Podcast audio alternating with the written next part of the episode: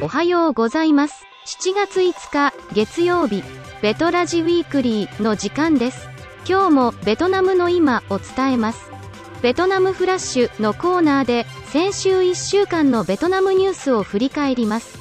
ベトナムの日本人向けビジネスフリーペーパー、アクセスの高橋正史編集長がニュースの解説をします。では、今日のベトナムフラッシュで紹介するニュースはこちらの2本です。ベトナム2021年上半期の GDP 成長率は5.64%。2021年上半期の外国直接投資は1兆7000億円。では、それぞれのニュースをお伝えします。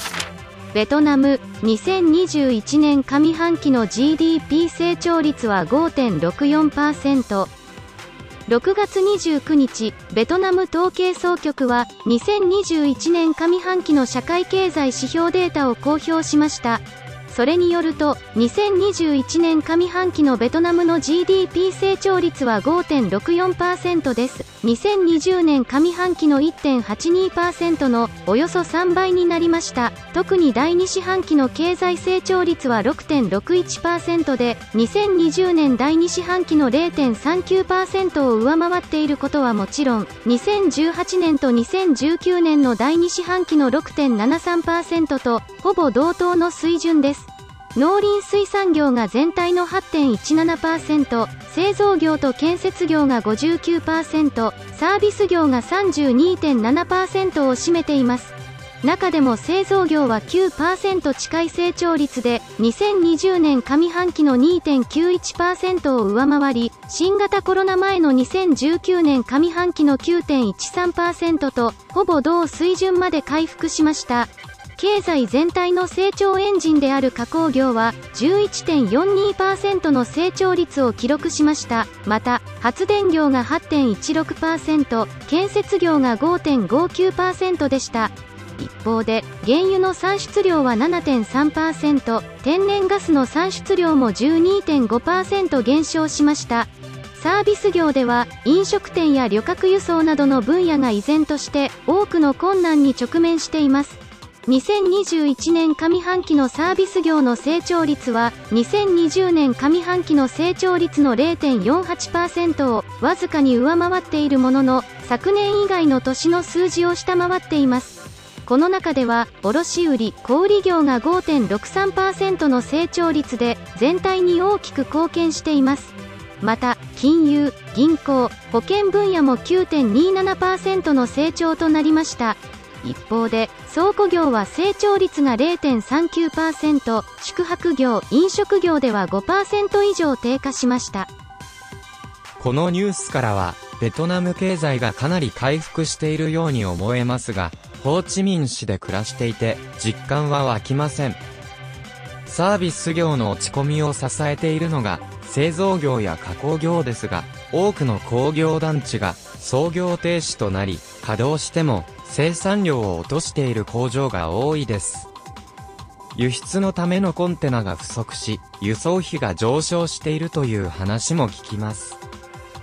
こうしたダメージを補って製造業や加工業が回復しているのか、それともこのダメージは下半期に反映されるのか、先行きが不安です。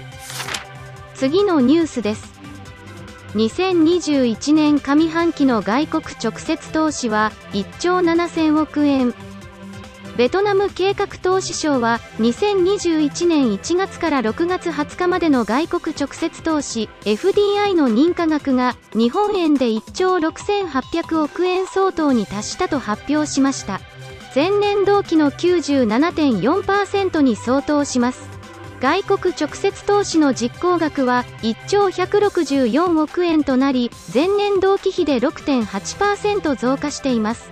認可額を分野別で見ると製造加工業が最も多くて7678億円全体の45.7%を占めました。次が発電関連の投資で全体の35%に近い5874億円となっています。以下は不動産が1265億円科学技術が523億円の順です。現在までに80の国と地域がベトナムに投資しており最も投資額が大きかったのはシンガポールの6204億円でした。これは全体の36.9%を占めており2020年に比べて3.6%増加しています。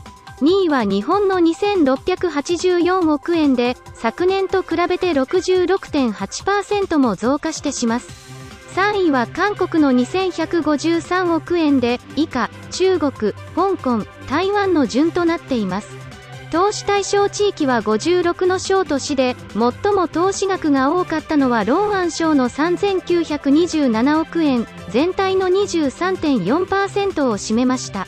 2位はホーチミン市の1502億円3位が関東の1386億円です。以下リンズン省ハイフォンハノイの順です。ベトナムで最も投資額が多かったロガン省はホーチミン市の西に隣接する大きな省です。省都は日本の県にあたります。日系企業も入居する工業団地が多くある一方果物や米などの広大な農村地帯でもあります。